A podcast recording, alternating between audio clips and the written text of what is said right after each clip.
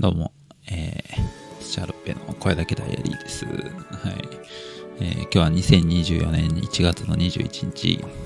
6時39分に収録してます。朝の。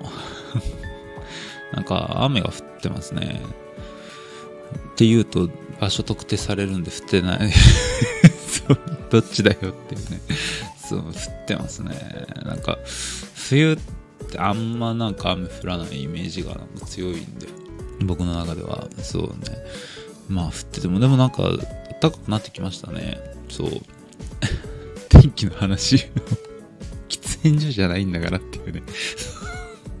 天気の話するっていうね。まあまあまあまあまあ、喫煙所に限らずですけど、なんかね、天気の話するのって大体こう、なんていうんですかね、距離が、あの、すごくある人と話す話だから。まあ、視聴者の方とね、こう、距離がちょっとまだ遠いのかもしれません。はい、ということで、まあ、この番組は、えーまあ私、土屋ロッペが、まあ、大体10分ぐらい毎日こ声でね、日記を残していくという番組です。はい。まあ、私のその土屋ロッペは何をしてるかっていうと、まあ一応小説を書いてます、今は。昔は芸人とかやってたんですけど、今は小説やってます。まあ、新人賞に応募する程度で。で、まあ今は、今、3月の、その、なんか新人賞に向けて、作品をちょっと作ってるという段階。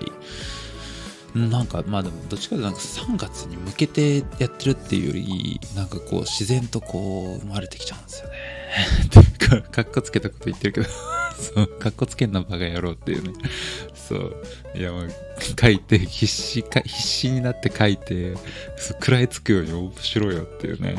何のんきにやってんだよって話なんですけど。そう、でもなんか、こう、結局でもね、なんかもっと1年かけて、なんかこう、できたものをなんかこう、出すものなんでしょうけど、僕なんか1月の書き始めたのが、本当数日前なんでね、そう誕生日が1月15日だったんですけど、そこから数日経ってやっと書き始めてるっていうね、だから1ヶ月半ぐらいで完成させようとしてるっていう、うえぐいやつですけどね、それで撮ったら本当に申し訳ないんでね、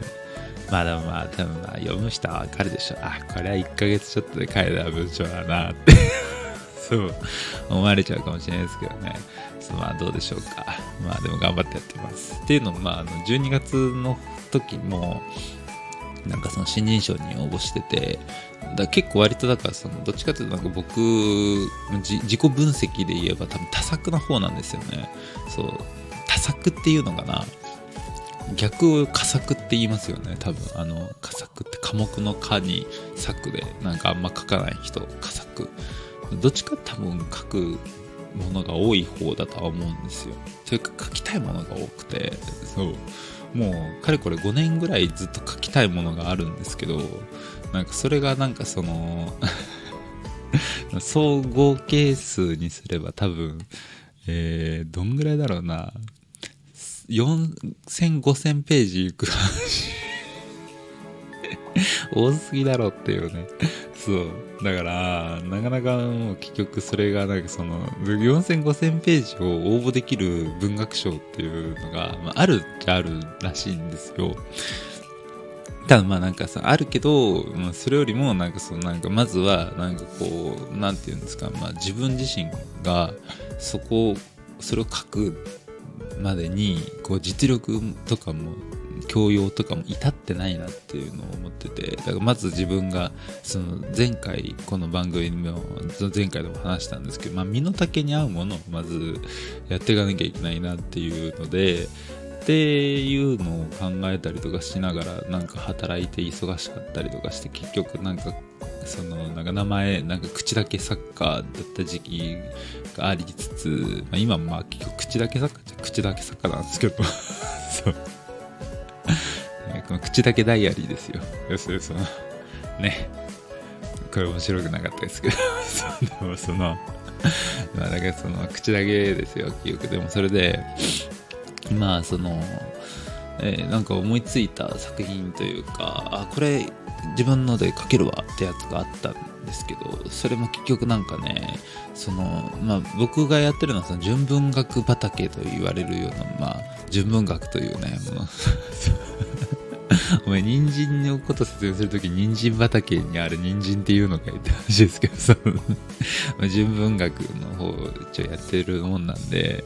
なかなかその、なんか新人賞とかだと、まあ、あの、応募ページ数みたいなのが、なんかその、かけられてるんですよね。で、それをまたこう、上回る作品になっちゃったので、結局また応募できずみたいな、そうそうそうそうそう、そういうのを繰り返しているっていうような中で、まあ、なんか、短編っていうんですか？その、まあ、んまり僕、その小説を読まないんで 小説書いてるくせに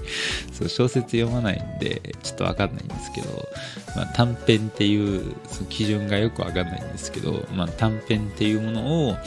ちょっと書けるようになったのが結構割とここ最近、うん、ここ1年ぐらいそう。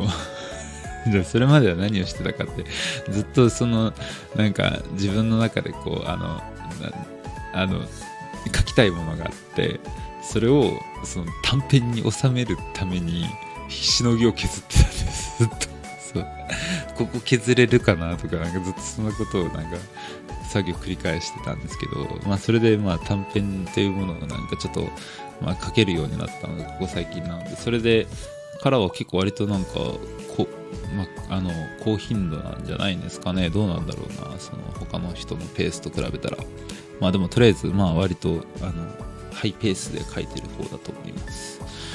っていうのが、まあ、何なんだよって話なんですけど、まあそのまあ、自分のね、まあ、その身の丈に合う話をしたいなっていうのがちょっと昨日の話で、